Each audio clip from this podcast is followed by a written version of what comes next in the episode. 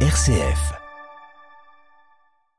Se dépouiller pour marcher à la suite du Christ en écoutant l'appel des premiers disciples, telle est l'invitation du pape hier au cours de l'Angélus. François qui a aussi présidé la messe à l'occasion du dimanche de la parole de Dieu, une cérémonie au cours de laquelle il a conféré le ministère de lecteur et de catéchiste à dix laïcs venus du monde entier.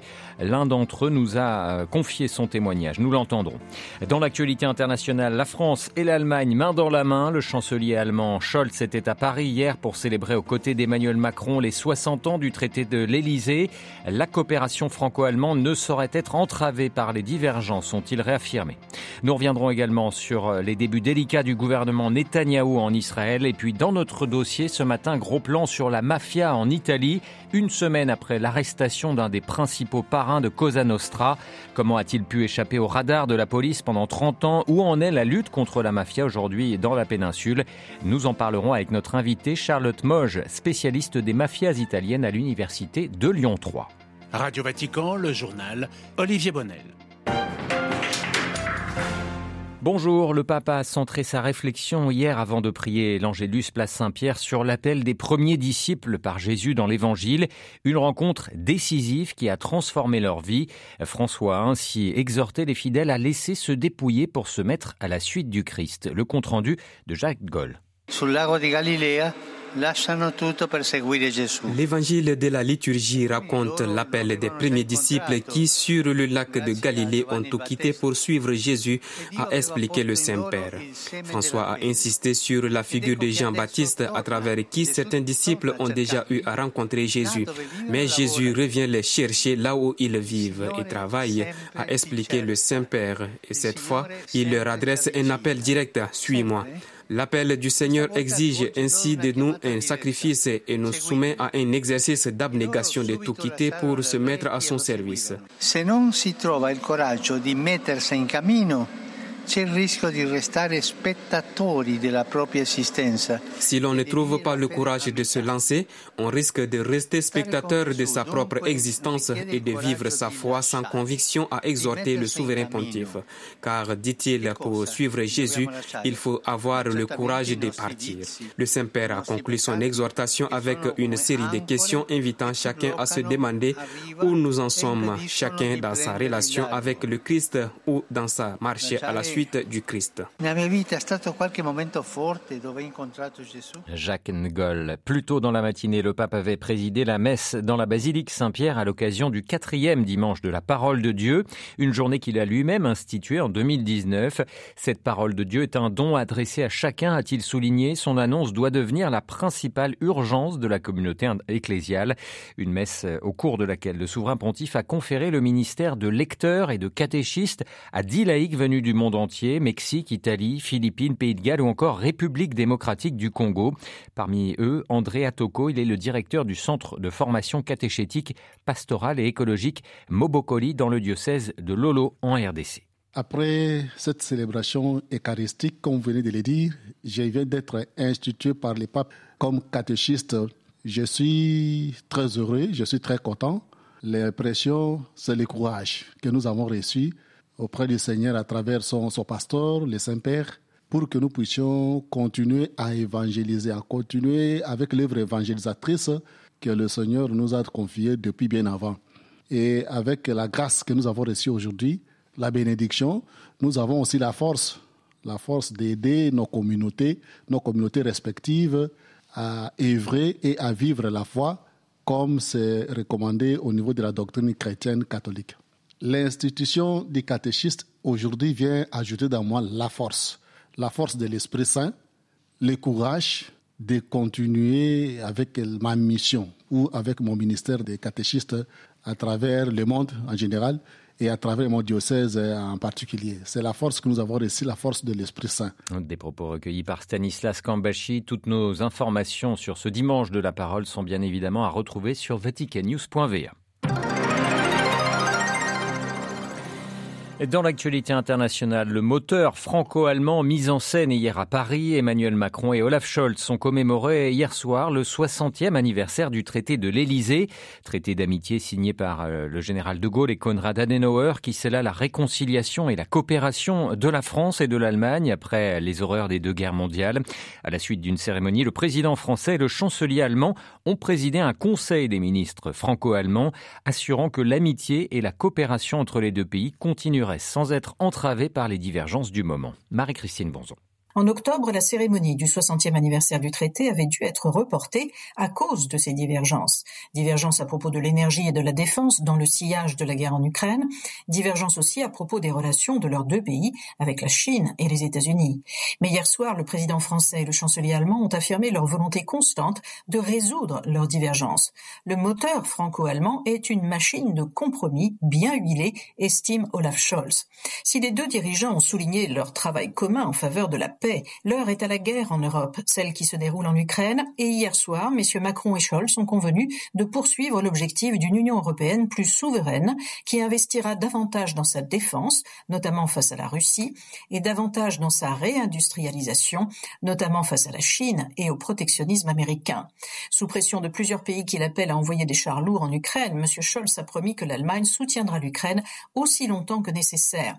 Nous le ferons avec la France afin de défendre notre projet de paix européen, a déclaré le chancelier, avant d'ajouter, je cite, L'impérialisme de Vladimir Poutine ne vaincra pas. Marie-Christine Et hier, dans un entretien à la chaîne française LCI, la ministre allemande des Affaires étrangères, Annalena Baerbock, a expliqué que Berlin n'empêcherait pas la Pologne de livrer à l'Ukraine des chars Léopard 2 de fabrication allemande. L'Allemagne n'a pour l'instant pas reçu de demande formelle de la part des Polonais, a précisé la ministre. Varsovie, tout comme Helsinki, ont proposé de livrer leurs chars lourds qu'ils possèdent, mais ont besoin d'un feu vert de l'Allemagne pour toute réexportation. Tous les drapeaux vont être mis en berne sur les bâtiments publics jusqu'à jeudi aux États-Unis après une nouvelle tuerie. Hier, un homme a abattu 10 personnes et blessé 10 autres dans un club de danse près de Los Angeles alors qu'il célébrait le nouvel an chinois. Le tueur, lui-même d'origine asiatique et âgé de 72 ans, a été euh, ensuite retrouvé mort dans son véhicule, probablement euh, suicidé. On ignore pour l'instant les raisons exactes de son geste. Au Canada, le gouvernement a annoncé ce week-end qu'il allait verser près de 3 milliards de dollars de dédommagement aux communautés autochtones afin de réparer les préjudices subis dans les pensionnats religieux. Un accord a en effet été passé avec 325 communautés. C'est une première. L'Église catholique canadienne s'était engagée dans une démarche similaire il y a tout juste un an. Elle annonçait la création d'un fonds de réconciliation avec les autochtones, avec pour objectif entre autres de financer les projets visant à la réconciliation des communautés et des familles ou encore à la revitalisation de la langue et de la culture des Premières Nations. En Israël, les débuts du gouvernement Netanyahou se font dans la douleur. Hier, le Premier ministre a été contraint de démettre son numéro 2, le ministre de l'Intérieur, Arié Dari, condamné pour fraude fiscale. Sa politique et sa volonté de renier les pouvoirs de la Cour suprême a par ailleurs poussé des milliers d'Israéliens dans les rues du pays. À Tel Aviv, Lucas de Villepin. Fidèle allié de Benjamin Netanyahou, Arié Dari avait été ministre dans plusieurs gouvernements de droite. Mais il aura cette fois occupé le poste de l'Intérieur et de la Santé moins d'un mois. Car le leader du parti ultra-orthodoxe chasse est sous le coup d'une condamnation pour faute fiscale. La Cour suprême israélienne a donc invalidé sa nomination et contraint Benjamin Netanyahou à démettre son ministre de ses fonctions. Cette même Cour suprême que le gouvernement veut affaiblir dans le cadre d'une réforme du système judiciaire.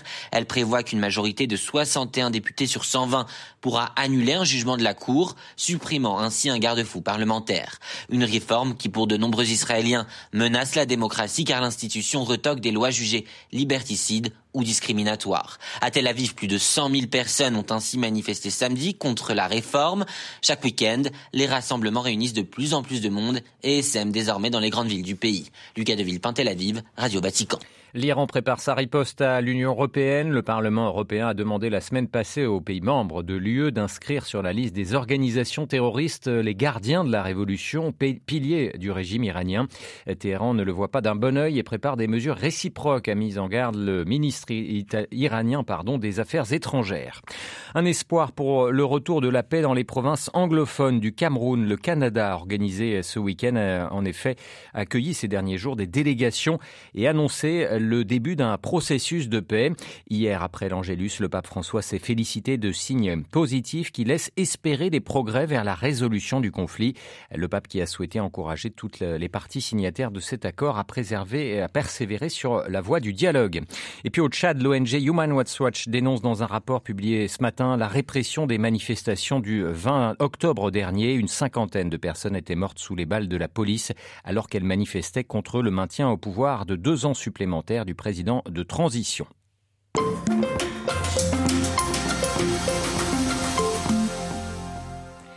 Les images ont fait le tour du monde, celle d'un homme, bonnet sur la tête, vêtu d'un manteau de peau, encadré par deux carabiniers, le faisant monter dans une camionnette.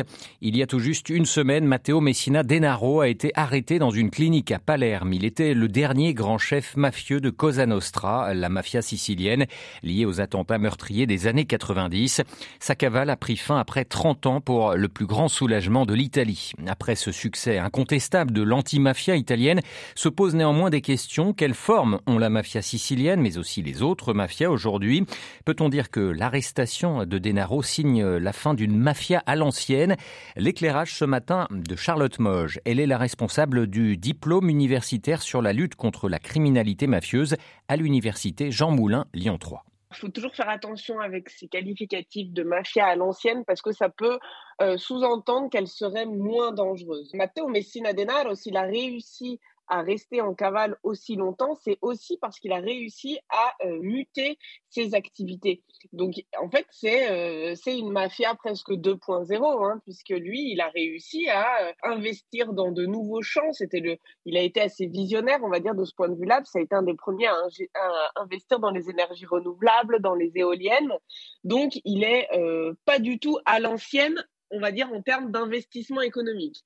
Maintenant, c'est vrai qu'il appartient. C'était le dernier en cavale euh, de cette faction, on va dire, des Corléonais, donc ceux qui ont pris le pouvoir dans les années 80 et qui ont mis en place ce qu'on appelle la saison des massacres, hein, les stragi, donc de 92, qui ont coûté la vie au juge Falcone Borsellino, mais aussi de 93, euh, avec donc des bombes sur le, sur le continent et qui ont fait aussi des victimes, notamment euh, une famille entière à Florence. Derrière Cosa Nostra, il y a bien sûr d'autres mafias euh, on pense bien évidemment à l'Andrangheta, la mafia calabraise extrêmement puissante des mafias qui sont moins meurtrières, mais euh, toujours très influentes. Alors, l'Andrangheta est évidemment la mafia la plus puissante, vous avez raison. Elle a cette particularité euh, qui la rend d'autant plus dangereuse, c'est qu'elle a réussi à coloniser des zones euh, en dehors de, sa région d'origine, c'est-à-dire qu'elle s'est exportée comme, euh, comme la Camorra, comme Cosa Nostra dans le nord de l'Italie, mais elle a réussi à euh, vraiment coloniser le territoire, c'est-à-dire qu'elle a réussi à imposer le même mode de fonctionnement qu'en Calabre, dans des territoires où normalement on les pensait, on va dire, exempts de la subculture, on va dire, qui permet aux mafias de s'implanter de manière pérenne. L'Andrangheta est très implantée en Lombardie, en Ligurie, dans le Piémont, mais également en Vallée d'Aoste, mais aussi en Émilie-Romagne, c'est-à-dire qu'elle a réussi à conditionner des appels d'offres, à imposer le, le euh, là aussi, dans certains territoires. Et évidemment, elle s'est exportée également euh, à l'étranger, hein, en particulier au Canada et en Australie. Elle est présente évidemment dans le nord de l'Europe, hein, même si nos voisins européens refusent de voir l'ampleur du phénomène, mais elle est très présente en Allemagne, mais aussi dans tous les pays avec de grands ports, comme par exemple la Belgique ou les Pays-Bas. Pour être euh, plus efficace, la lutte contre la criminalité mafieuse doit être envisagée au niveau européen. Euh, comment l'Italie travaille d'ailleurs pour euh, convaincre euh, ses partenaires? Qu'est-ce qu'il manque? Il manque clairement, avant toute chose, une prise de conscience de la dangerosité du phénomène et de sa capacité d'expansion. Et puisqu'on n'a pas cette prise de conscience, la conséquence, c'est qu'on n'a pas l'arsenal juridique qui permet de contrer la mafia en tant que système. Or, c'est ça la grande force de la législation italienne, c'est qu'on ne sanctionne pas euh, des crimes et des délits euh, les uns après les autres, on sanctionne vraiment l'existence d'un système. Donc c'est pour ça qu'on arrive de plus en plus à ce qu'on appelle des maxi-procès. Et il manque aussi des mesures de répression, de confiscation des patrimoines, Alors, il y a des coopérations entre les organes de justice nationaux, mais euh, il est très difficile de saisir des biens à l'étranger. Les procédures sont très longues et quand on est face à des gens dont c'est le métier de cacher leur argent, ils s'empressent, vu, vu, les mesures confiscatoires qu'il y a en Italie, euh, ils blanchissent, ils investissent de plus en plus souvent à l'étranger, notamment dans l'immobilier, à travers des sociétés écrans, des prête-noms, et euh, la magistrature met un temps fou à trouver ces avoirs, en gros, qui sont à Voilà, Charlotte Moge, maîtresse de conférences en études italiennes, spécialiste de la mafia à l'université Lyon 3, était ce matin l'invité de Radio Vatican.